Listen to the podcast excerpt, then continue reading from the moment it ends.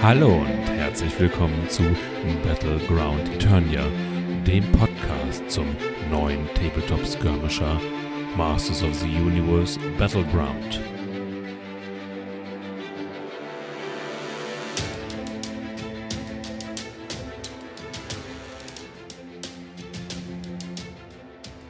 Hallo zur verrückten Zeitreisefolge von Battleground Eternia. Was das soll? Naja gut, heute muss ich etwas ausholen. Ich nehme das Ganze auf heute am Freitag, dem 3. Juni. Und der 3. Juni ist auch der Tag, auf dem in einem Stream oder spätestens etwas danach auf der UK Game Expo die Inhalte der ersten Welle präsentiert werden sollen. Die Inhalte von diesem ja, von dieser Ankündigung möchte ich euch natürlich so schnell wie möglich ähm, ja, auf die Ohren geben können, weswegen ich mich jetzt dazu entschieden habe, die Folge in zwei Sitzungen aufzunehmen. Das heißt, einmal jetzt um na, gleich halb neun noch vor der Arbeit den allgemeinen News-Teil, alles so drumherum und den Hauptteil der Folge. Und heute Abend werde ich dann ja die, die Ankündigung von heute aufgreifen und nochmal zusammenstellen. Ich hoffe, dass ich den Teil, den ich jetzt gerade aufnehme, dann auch schon zwischen zwei Terminen heute Mittag schneiden kann, so dass die Folge im Idealfall tatsächlich heute Nacht schon rausgeht. Ich bin mal gespannt, ob wir das schaffen. Aber ich bin auch optimistisch. Okay? Na dann wollen wir mal. Kommen wir zu den Neuigkeiten. In den vergangenen Tagen habe ich äh, Kontakt zu Arken Studio aufgenommen. Und das ganze Thema ist noch nicht durch, weil sie sind halt gerade ziemlich äh, beschäftigt. Aber ich habe mit dem Jacek Karpovic habe ich geschrieben und da ging es um verschiedene andere Dinge. Ich hoffe, dass wenn das Thema endgültig geklärt ist, dass ich euch mehr sagen kann. Aber es ging halt auch darum, dass ich gefragt habe, ob es vielleicht so einen kleinen, klitzekleinen, exklusiven Ausblick für meine Hörer gibt. Und ja, die Idee kam ganz gut an und ich habe etwas für euch. Aber ich möchte natürlich die Spannung hochhalten und werde das Ganze dann am Ende der Folge sagen. Okay? Ich hoffe, ihr könnt warten. Ich hatte aber unter anderem auch noch andere Dinge gefragt, nämlich wie es mit den Texten auf den Karten ist, weil bisher habe ich das ja teilweise gerade bei den Ausrüstungsgegenständen eher vage gehalten, weil nicht ganz klar war, ob ich überhaupt die ganzen Texte vorlesen darf weil, naja, also die Karten sind raus, aber halt, aber nicht online einsehbar, weswegen ich mich da so etwas gescheut hatte. Nicht, dass man da irgendjemandem äh, auf den Schlips tritt und äh, wer weiß, was das für Konsequenzen haben kann, aber nein, es wurde mir bestätigt, ich darf sehr gerne die vollen Karten verwenden. Sie zu zeigen wäre wahrscheinlich nochmal etwas anderes, aber zumindest aber darf ich auch alles einmal durchgehen und vorlesen.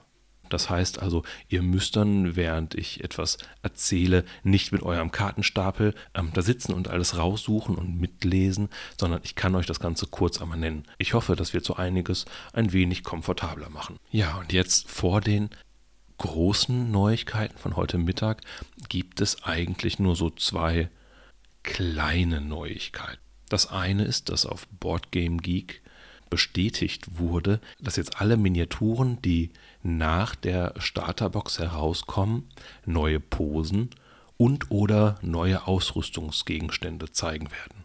Wir können mal gespannt sein, was das für die Roadmap bedeutet, also für die anstehenden Charaktere bedeutet, ob wir jetzt tatsächlich auch schon völlig neue Charaktere bekommen oder ob es so ist, wie wir alle vermuten, dass jetzt erst einmal die grundsätzlichen Figuren aus Fields of Eternia wiederverwendet werden oder halt in abgewandelter Form wiederverwendet werden und wir dann erst irgendwas Neues sehen. Oder, naja, vielleicht haben wir ja Glück und sehen tatsächlich heute Mittag schon, was uns da erwartet. Was ganz Neues vielleicht. Ich fände es cool. Die andere Neuigkeit, die ich euch jetzt schon einmal mitteilen kann, ist, dass die ersten Händler davon berichtet haben, dass sie die Bestätigung von Arken bekommen haben. Also, dass die deutschen Boxen innerhalb von 14 Tagen rausgehen sollen. Dadurch haben wir halt einen gewissen Rahmen, in dem wir mit unseren deutschen Boxen rechnen können. Von der Welle 1 stand da jetzt aber noch nichts mit dabei. Das heißt also, ja, ob die wirklich parallel erscheinen? Es könnte knapp werden. Vielleicht ist es ja auch so, dass Händler ab heute Mittag bestellen können und dass es dann halt eventuell ja doch noch relativ zeitgleich kommt. Ich drücke die Daumen. Okay, dann verabschiede ich mich kurz. Für euch ja tatsächlich nur für einen Augenblick. Wir warten mal ab, was Jacek zu erzählen hat und ja, ich werde euch auch gleich davon berichten. Ja, also jetzt gerade bin ich frisch zurück aus dem Zeitkorridor und uiuiuiui, ich habe euch was mitgebracht. Heute Mittag lief also der Stream mit Jarek Evertowski, dem CEO von Arken Studio. Und ich hatte tatsächlich die Zeit gefunden, mir das Ganze anzuschauen. Es war auf jeden Fall sehr, sehr interessant. Es war ganz, ganz viel über Arken selber, das heißt die Kapazitäten, über die Maschinen, wie sind die Prozesse. Sehr viele spannende Themen, aber gerade nicht für hier. Der andere Teil der Folge ist nämlich tatsächlich schon wieder viel länger geworden, als ich es eigentlich haben wollte, weswegen wir uns jetzt hier ein wenig kurz fassen. Naja gut, erwähnen kann ich vielleicht an dieser Stelle noch, dass die diversen Kickstarter-Projekte durchgesprochen wurden und auch von äh, Fields of Eternia erzählt wurde, aber prinzipiell nur, dass es dort gerade nicht viel Neues gibt, da halt aufgrund des Lockdowns in China alle Maschinen dort stillstanden und man noch darauf wartet zu schauen, wie es denn nun weitergeht. Dann kam aber der Teil, der für uns eigentlich das Spannende ist, nämlich der Teil über Masters of the Universe Battleground. Das Ganze wurde erst sehr, ja, unspektakulär angekündigt. Es war aus dem Reden heraus und dann wurden Bilder gezeigt. Drei Stück an der Zahl. Und das erste war ein Bild mit den bemalten neuen Modellen. Ah, die Spannung steigt. Wahrscheinlich habt ihr es alle ja eh schon gesehen. Die neuen Modelle sind Tila, die Sorceress, Beastman und Scareglow. Sehr schöne Modelle. Hm, Beastman, da fand ich das Fields of Eternia Modell mit der Peitsche vielleicht einen Tacken ansprechender, auch wenn die Peitsche bei diesem Modell sehr, sehr dick ist. Naja, sie ist jetzt eh weg. Mit meiner Vorhersage hatte ich also bei 50% recht. Das ist doch schon mal nicht verkehrt, oder? Gerade wenn man überlegt, dass die Sorceress als Modell komplett neu ist. Das heißt also, dass die ganzen Modelle aus Fields of Eternia erst einmal wiederverwertet werden, dass das halt mehr oder weniger vom Tisch ist, nicht wahr? Wir haben jetzt also zwei aus den Starterboxen, ein Modell aus den Stretch Goals und ein komplett neues. Und man muss tatsächlich dazu sagen, dass alle Posen komplett neu sind. Ja, wie gesagt, es wurde dieses Bild mit den bemalten Miniaturen gezeigt und dann wurde weitergeklickt und es kamen jeweils ein Bild mit den guten und den bösen Modellen. Man sah halt quasi, wie die einzelnen Teile zusammengesetzt werden sollten zum vollen Modell und die Sprues, halt ohne die Verbindungselemente, aber so wie die einzelnen Teile halt dort vorhanden sein sollen. Und daraus können wir schließen, dass tatsächlich pro Box zwei Modelle enthalten sein werden. Tila und die Sorceress, Beastman und Scareglow. Ich persönlich finde das sehr, sehr gut. Hatte das ja auch schon so angekündigt, dass ich mir das vorstellen könnte, hätte es aber tatsächlich nicht erwartet, dass es so kommt. Aber es ist nicht nur das, sondern wir haben in den Boxen auch noch Gelände mit dabei. Daher kam dann wohl auch diese kleine, ominöse Ankündigung vor einiger Zeit, dass zukünftige Erweiterungen die Geländeregeln erweitern. Hm. Wir haben drüber gesprochen, oder? Und jetzt ist es direkt so gekommen. Ja, die Geländerstücke, die wir haben, sind jeweils Portale. Auf der Seite der Bösen sind es zwei Portale, welche am Boden liegend sind und jeweils ein Hex belegen. Das heißt, wie so kleine Öffnungen im Boden oder irgendwas sieht es aus. Während die Guten drei Portale mit dabei haben, welche aufrecht stehen und welche jeweils zwei Hexfelder belegen. Und das kann man halt sehen, wie die Nopsis oder die Standfüße unten ähm, ausgerichtet sind. Das ist natürlich ganz cool. Jetzt können wir uns dabei natürlich auch die Frage stellen, wie werden diese platziert? Gibt es Sonderregeln, über die wir die ins Spiel bringen können? Vielleicht sogar neue Missionen? Hm. So ein Faltblatt mit dabei? Das könnte ich mir schon vorstellen. Auf jeden Fall lädt so etwas ja zu sehr, sehr coolen Variationen ein. Ich finde es ein super Zug, das so zu machen. Auffällig finde ich nur, dass halt der Geländeanteil bei den guten Modellen wesentlich höher ist. Das kann ich mir nicht so ganz erklären. Also drei wirklich große Portale gegen zwei kleine, ich sage ja mal fast Marker, die am Boden liegen. Aber egal, ich werde mich darüber nicht beschweren. Es wurde auch gesagt, wann der Release-Zeitraum sein soll, aber das entspricht dem, was wir eigentlich schon wissen, nämlich, dass es tatsächlich sehr, sehr bald sein soll. Das heißt, Anfang bis Mitte Juni wurde uns genannt. Und dann war dieser Teil schon wieder vorbei. Es ging dann weiter mit den nächsten Projekten, über die erzählt wurde. Und hinterher wurde so ganz nebenbei nochmal Battlegrounds erwähnt, nämlich mit zwei interessanten Punkten. Nämlich zum einen, dass Arken Studio mit einer anderen Firma in Polen, wahrscheinlich erst einmal ausschließlich in Polen, zusammenarbeitet für die Distribution der, äh, des Spiels.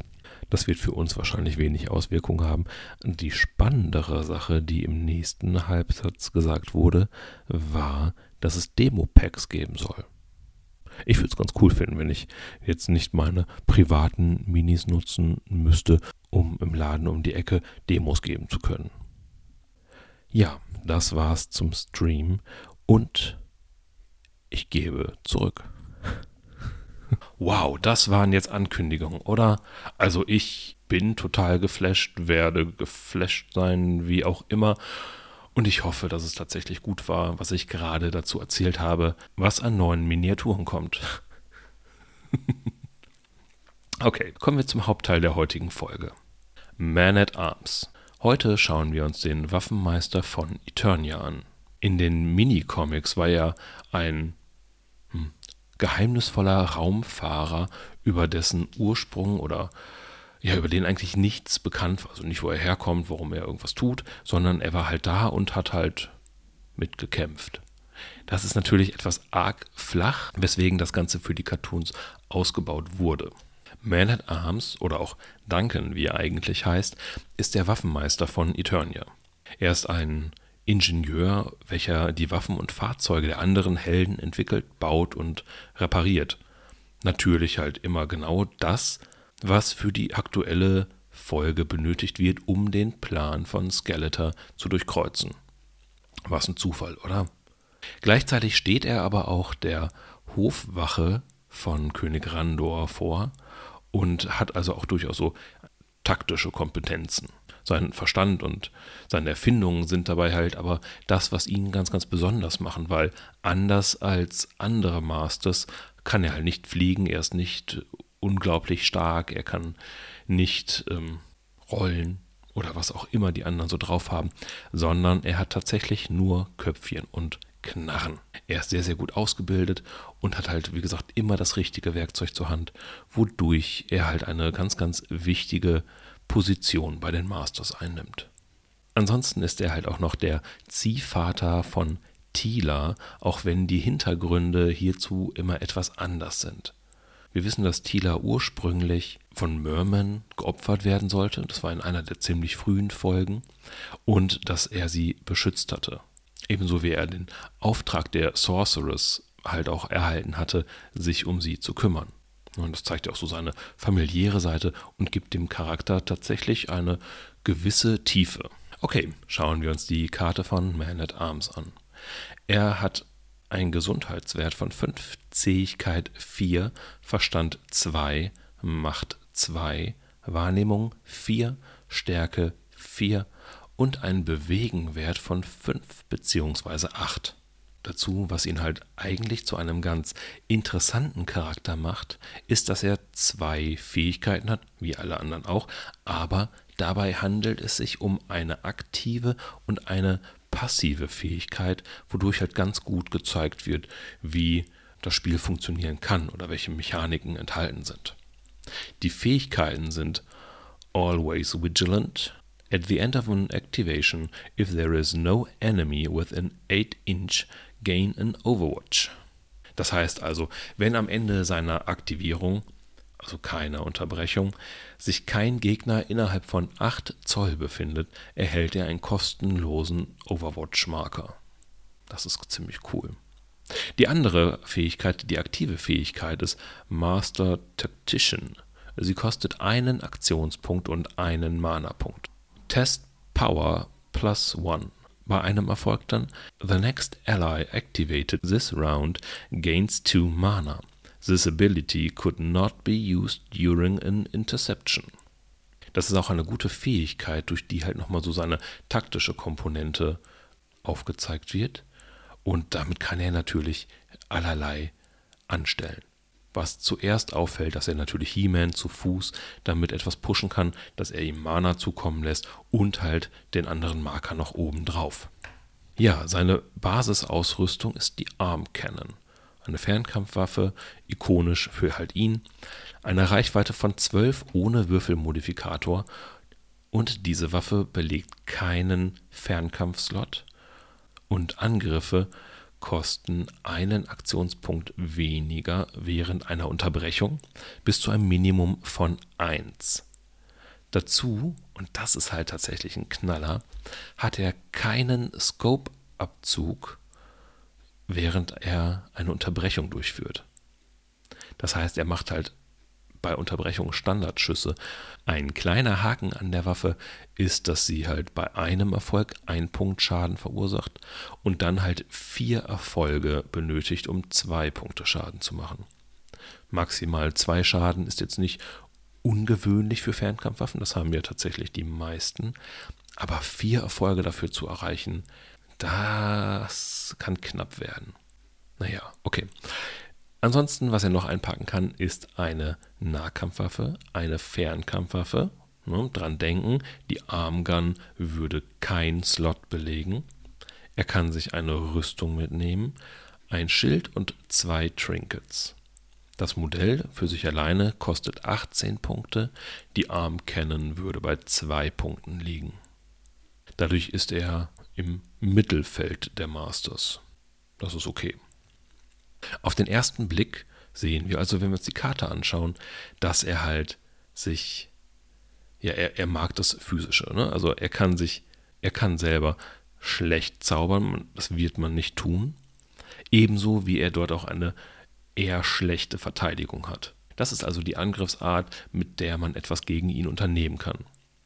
Ganz anders sieht es halt aus, wenn es tatsächlich um physischen Schaden geht. Da kann er halt austeilen, er hat halt in beiden Angriffsarten einen Wert von 4 und auch eine Verteidigung gegen Angriffe von 4, was ja zum Beispiel schon härter ist als He-Man. Im Kampf, wie gesagt, er kann beides, nah und fern. Allerdings mag er es ja halt auch sehr gerne, etwas weg zu sein von seinem Gegner, um halt den kostenlosen Overwatch-Marker zu bekommen.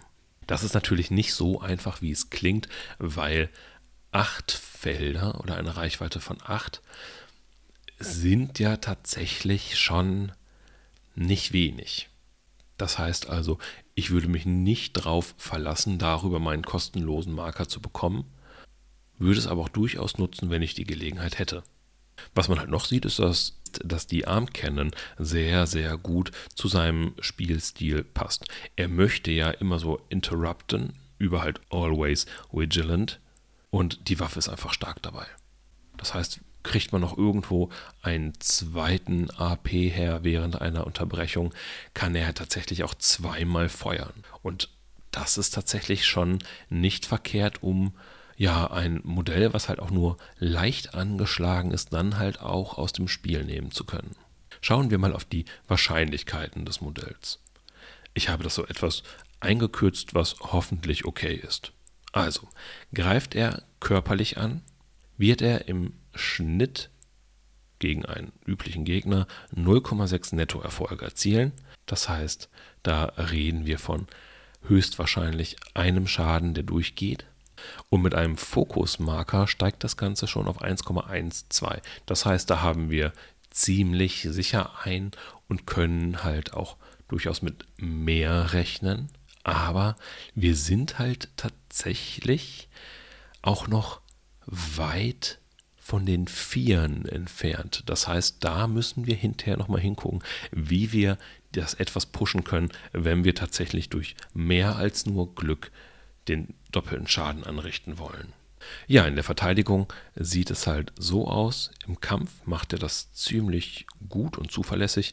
Das heißt, er wird dem Gegner in der Regel zwei Nettoerfolge aus seinem Angriff herausnehmen. Mit einem Fokusmarker sind es 2,7, also eher drei Nettoerfolge. Und das ist zäh einfach. Ah, Magie, Magie, Magie. Also über die aktive Anwendung reden wir gar nicht. Das macht null Sinn. In der Verteidigung ist es auch nicht viel besser, da er ohne einen Fokusmarker lediglich wahrscheinlich einen Nettoerfolg erzielen wird und 1,3 wenn er diesen Marker hat. Das heißt, hier sehen wir eine ganz klare Schwachstelle des Modells.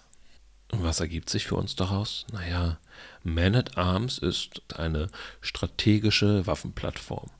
Er deckt gerne ein möglichst großes Gebiet ab und gibt Feuerschutz. Und er wird halt sehr, sehr gut durch seine Reaktionsmöglichkeiten. Konkret bedeutet das, man muss sich halt erst einmal entscheiden, wie man ihn denn spielen möchte. Ich glaube, er kann durchaus im Nahkampf nicht schlecht sein, aber im Fernkampf, naja, das ist das, wo er glänzen kann. Also ich persönlich würde halt eher die Fernkampfvariante spielen. Er will ja halt eine Zone erschaffen, in welche der Gegner sich erst gar nicht hineinbewegen möchte. Und mit na, Minimum 12 Zoll kriegen wir das auch ganz gut hin. Ich denke mal, er wird auch sehr, sehr gerne oben auf einer Plattform draufstehen. Denn dort hat er in den allermeisten Fällen tatsächlich selber Deckung, ne? weil wir erinnern uns, wenn der Angreifer weiter unten steht als der Angegriffene, steht dieser in Deckung. Das heißt, wir müssen nur dann aufpassen, wenn der Gegner halt auf eine andere Plattform hochkommt. Gleichzeitig nimmt er aber natürlich auch seinen Gegnern die Deckung, dadurch, dass er halt oben steht und dadurch schon mal einiges ignorieren kann. Er ist also in vielerlei Hinsicht, würde ich fast sagen, das Gegenteil von He-Man. Dieser möchte sich ja quasi anschleichen und dann die Rakete zünden und einmal draufschlagen, während Man at Arms wird wahrscheinlich das ganze Spiel, solange er auf dem Feld ist, sehr gut sichtbar stehen und feuern. Ich glaube nicht, dass er sich viel bewegen wird.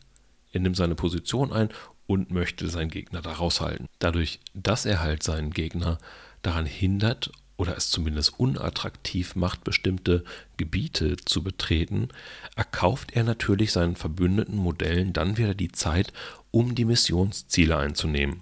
Das heißt, er mag also demnach Missionen, bei denen es Plattformen gibt und zusätzlich lange Feuerkorridore, die er halt einsehen kann, um da halt wirklich Bewegungen möglichst zu unterbinden. Beispiele hierfür wären Stone City. Na, da sind die beiden Plattformen vielleicht ein bisschen nah, da könnte er vielleicht nervös werden, wenn der Gegner da hochkommt und ihm quasi dadurch seine Deckung nimmt. Aber gleichzeitig muss der Gegner, um hochzukommen, ja dort, dort oben erst einmal eine Bewegung beenden. Und wenn Man at Arms dort also mit einem Overwatch-Marker und wahrscheinlich auch einem Fokus-Marker steht, kann er also auf diese Bewegung hoch direkt reagieren und zumindest schon mal einen Schuss abgeben. Ja, also das sollte halt auch wieder einen gewissen Effekt haben. Eine andere Mission, die ihm wirklich gefallen dürfte, ist Ancient Ruins. Da sind die Plattformen zwar links und rechts jeweils ziemlich außerhalb, aber wenn man seine eigenen Objectives gut platziert, also jeweils auf der Seite der Plattform, auf die man Man at Arms schicken möchte, kann er da natürlich auch wieder für Ruhe sorgen. Auf der einen Seite kann er natürlich den eigenen Former stecken, sodass man also gut in, ja, in die gegnerische Aufstellungszone kommen kann, um dort den Marker zu erbeuten. Und gleichzeitig verhindert er halt auch dadurch, dass sein Gegner sich unbehelligt in die eigene Aufstellungszone schleichen kann, um dort den Marker zu ja, erbeuten. Was ihm hingegen nicht so gut gefallen dürfte, wären Desert Gate und Secret Hideout. Hier gibt es viele Sichtlinienblocker und ja, es ist halt schwierig, da irgendwie eine gute Position zu finden. Außerdem, um jetzt nochmal allgemein zu Man at Arms zurückzukommen, mag er es halt einfach, wenn Marker auf ihm liegen. Fokusmarker und Overwatch-Marker natürlich am allermeisten, aber der Rest ist auch nicht schlecht. Um an diese Marker heranzukommen, gibt es ja eigentlich nur zwei Möglichkeiten. Also davon abgesehen, dass er sie sich selber gibt. Aber wirklich verlässlich können wir das halt nur über aktive Fähigkeiten oder Ausrüstung machen. Eine Möglichkeit für ihn ist halt Stratos. Ne? Der könnte so sein bester Freund werden, weil er halt genau die Marker verteilt, die er möchte. Aber Stratos möchte andererseits natürlich aber auch seine eigenen Aktionen nutzen. Trotzdem lässt sich das wahrscheinlich ganz gut kombinieren, wenn man vielleicht nochmal so eine Karte übrig hat, um darüber noch was zu machen. Kommen wir zur Ausrüstung. Die Arm Cannon habe ich ja bereits beschrieben. Sie passt super zum geplanten Spielstil und für zwei Punkte macht man da auch wenig falsch. Es gibt aber noch andere Alternativen. Zum Beispiel kann man ihn ja auch als Nahkämpfer spielen. Das heißt, in dem Fall könnte man sich für drei Punkte die Terror Claws überlegen. Diese geben ihm ja einen zusätzlichen Würfel und während einer Unterbrechung kosten Angriffe einen AP weniger bis zu einem Minimum von 0. Das ist schon mal ganz nett, aber ich glaube, dass es tatsächlich andere Modelle gibt, welche mehr davon profitieren. Ansonsten könnte ich mir auch noch für drei Punkte sehr gut den Mace vorstellen.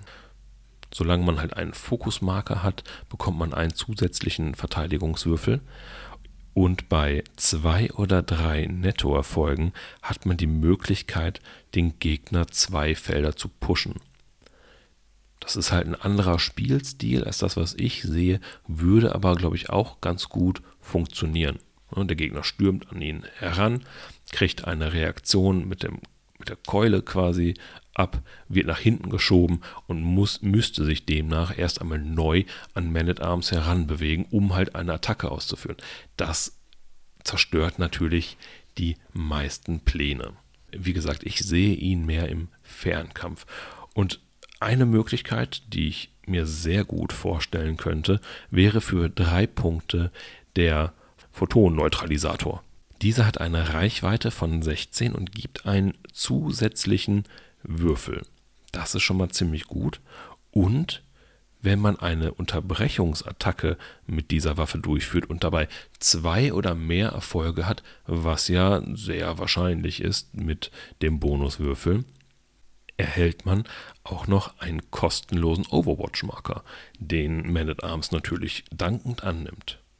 Dazu senken wir dann auch noch den Mana-Vorrat des Gegners, was natürlich auch wieder äh, ein riesiger Vorteil ist. Die andere Waffe, die ich als sehr, sehr gut ansehen würde, und ich glaube auch, das wäre tatsächlich die Version, die ich spielen würde, wäre der Blaster. Dieser kostet 4 Punkte, hat eine Reichweite von 12, gibt keinen Würfelmodifikator, aber einmal pro Aktivierung oder Unterbrechung, wenn man eine Attacke hiermit durchführt und einen Fokusmarker auf sich liegen hatte, erhält man eine kostenlose zweite Attacke mit dieser Waffe. Wir brauchen halt Minimum zwei Erfolge, um auch nur einen Schaden zu machen. Oder halt drei, um zwei Schaden zu machen. Aber das ist halt gut. Ne? Selbst wenn wir jetzt nur mit einem Schaden rechnen, kann man den Gegner einfach dadurch so ein bisschen einschüchtern. Und das ist vielleicht eher der Punkt. Ne, man wird kein angeschlagenes Modell dahin schicken, wenn man zwei Attacken abbekommen kann. Ich werde beides ausprobieren und ich würde euch auch empfehlen, dasselbe zu machen. Also, ich würde euch quasi empfehlen, spielt einfach so viel, wie ihr könnt. oh, komm, weiter im Text. Es soll ja wieder, wir wollten uns ja kurz halten, habe ich mal gehört. Okay, ein Schild äh, würde ich ihm nicht geben. Ich glaube, es gibt einfach Modelle, die mehr davon profitieren. Aber wenn, wäre für zwei Punkte das Shield of K eine Möglichkeit. Ne, man möchte ja halt eh den Gegner auf Abstand halten. Und da ist der Bonus, den man bekommt, halt schon ein riesiger Vorteil. Bei den Rüstungen, da geht's schnell. Man at Arms will seinen Helm tragen. Also auf dem Artwork der Karte ist Man at Arms Helm drauf, also gehören die beiden wie Topf auf Deckel, nee, Deckel auf Topf. Die Eigenschaft des Helms ist nämlich, dass er am Ende einer Unterbrechung einen Fokusmarker erhält. Und ob wir, egal ob wir den jetzt für eine spätere äh, Unterbrechung dann benutzen oder ob wir dann halt einfach nur in unserer eigenen Aktivierung es uns sparen können, irgendwo diesen Fokusmarker herzuzaubern, haben es immer besser als brauchen. Die Trinkets hingegen sind ah, schwierig. Da gibt es einige Sachen, die gut funktionieren könnten. Da wäre zum einen der Gem of Magoo, wobei dieser halt nicht auf Man at Arms liegt, sondern ein anderes Mitglied sollte ihn tragen. Denn mit diesem Gegenstand ist es möglich, für eine Aktion und einen Punkten Mana einen Fokusmarker zu verteilen. Das heißt, da könnte man natürlich auch wieder Man at Arms einen Marker zuschieben. Gleichzeitig ist der Grayskull Ring eine tolle Sache. Er ist nicht nur modisch schön, sondern auch sehr effektiv, weil bei einer Attacke, bei welcher man drei Erfolge erzielt, erhält man auch einen Fokusmarker dazu. Und haben wir jetzt irgendwoher noch einen Bonus von 1 oder 2 vorher mit einem Fokusmarker, na dann kriegen wir den sicher zusammen. Hoffe ich. Auch nachdenken könnte man über den Polarizer. Ja, wobei wahrscheinlich auch eher nicht.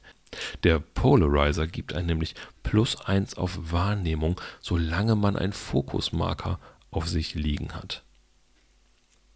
Hat man keinen, erhält man allerdings minus 1 auf Wahrnehmung. Das heißt, der erste Schuss ist sicher mit dem Bonus und das wäre tatsächlich schon ziemlich gut. Der zweite wahrscheinlich aber nicht mehr. Naja, man könnte das natürlich super mit dem Grayskull-Ring verbinden. Das heißt, bei einer Waffe, die plus einen Würfel gibt und dem plus 1 auf Wahrnehmung durch den Polarizer haben wir sechs Würfel. Das heißt, im Durchschnitt werden wir drei Erfolge erzielen. Noch keine Nettoerfolge. Mit einem Scope-Bonus 4. Das kann also tatsächlich, wäre es durchaus eine gute Möglichkeit, aber ich würde nicht drauf spekulieren. Und wenn Man at Arms dann aber und er dann da relativ ja, geschwächt einfach zurückbleibt, ah, ich weiß nicht, ob mir das Risiko das wert wäre. Okay, weiter im Text. Der Game of Damage. Aber selbstverständlich. Der Game of Damage besagt halt, dass alle Interruption Attacks einen zusätzlichen Würfel erhalten. Leider kann er halt nur zwei Trinkets haben, sonst könnte man natürlich die Sachen, die Kombination von gerade nehmen. Das dazu, um das halt noch mehr zu pushen. Aber hm,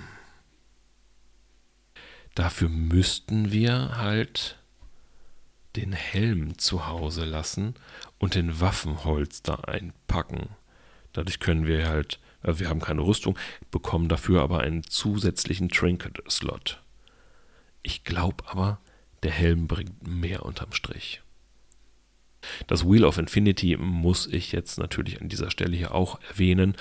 Das heißt, nach einer Aktivierung oder Unterbrechung, in welcher kein Angriff durchgeführt wurde, erhält man einen Overwatch-Marker.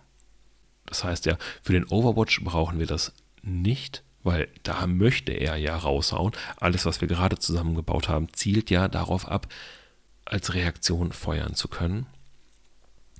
Was aber vielleicht gar nicht dumm wäre, wenn man das halt quasi über seine Aktivierung benutzt. Wenn man also seine eigene Aktivierung nur zum Bewegen und Fokussieren verwendet, kriegt man natürlich den Marker kostenlos. Oh, das ist vielleicht doch gar nicht so schlecht. Aber auch hier ganz klar, es gibt Modelle, welche halt echt richtig gut davon profitieren. Der letzte Gegenstand, den ich noch erwähnen möchte, ist Ambrosia. Das ist ein Gegenstand, welchen wir einmalig benutzen können, um einen zusätzlichen AP zu generieren. Das heißt, wir könnten die, das natürlich dann während einer Interruption spielen und könnten dann mit der Arm Cannon zweimal feuern. Ne? Erster Schuss für 1, zweiter Schuss auch für 1. Klingt eigentlich ganz cool. Alle diese gerade genannten Gegenstände kosten zwei Punkte übrigens. Ja, abschließend kann ich nur sagen, Man at Arms ist tatsächlich ein gutes Modell. Er ist, er ist sehr, sehr thematisch und spielt sich dazu auch sehr taktisch. Man hat also viele verschiedene Möglichkeiten, um seinen Spaß damit zu haben. Man kann ihn anpassen an verschiedene Spielstile und er braucht eigentlich auch gar nicht so viel Ausrüstung. Klar, alles, was man ihm gibt, macht ihn besser. Aber an sich alleine, vielleicht noch mit ein, zwei Punkten, die man investiert, hat man ein solides Modell. Okay. Das war's mit Man at Arms. Und bevor wir jetzt zum obligatorischen Feedback-Blog kommen, habe ich euch ja noch etwas versprochen.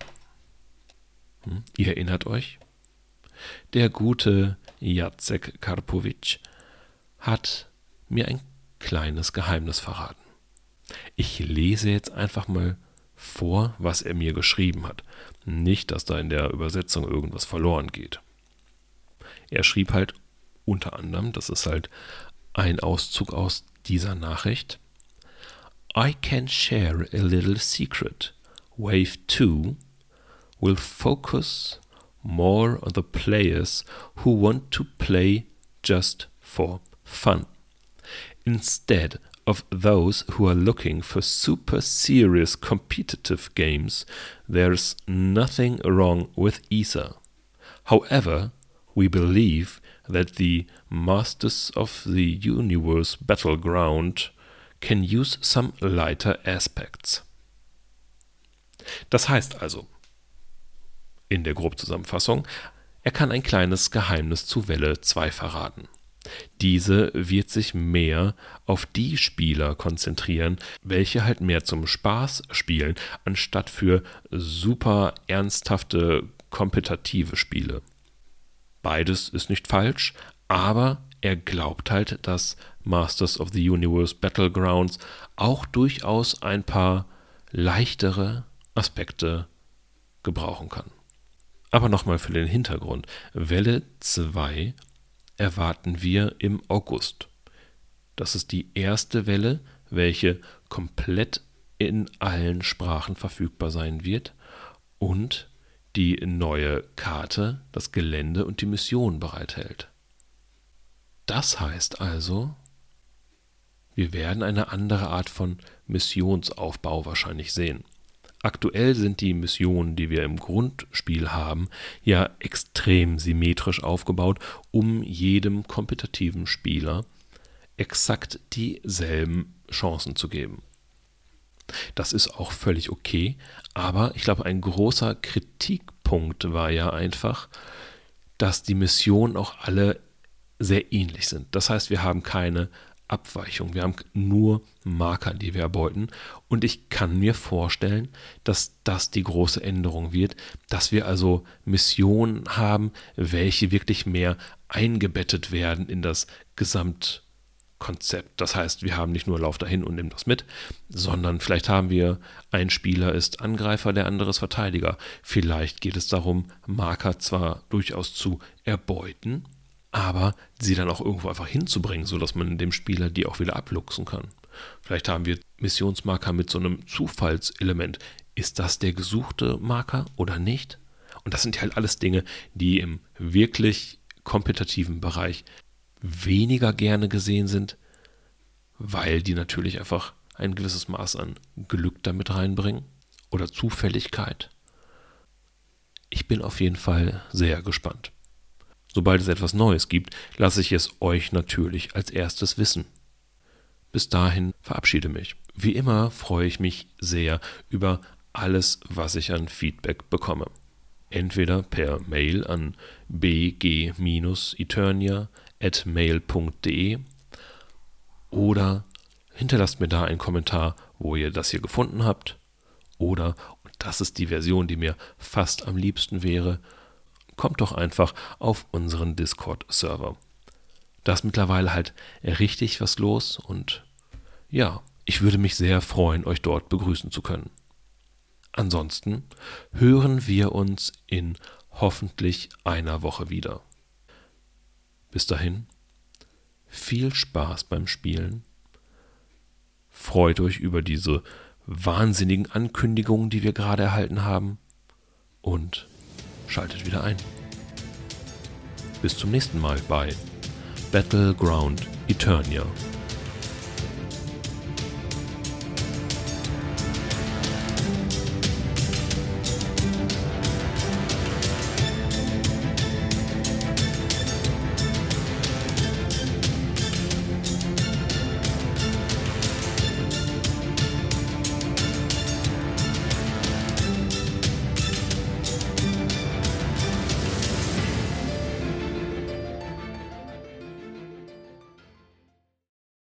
Music climb by Shane Ivers at https double point double slash silvermansound.com.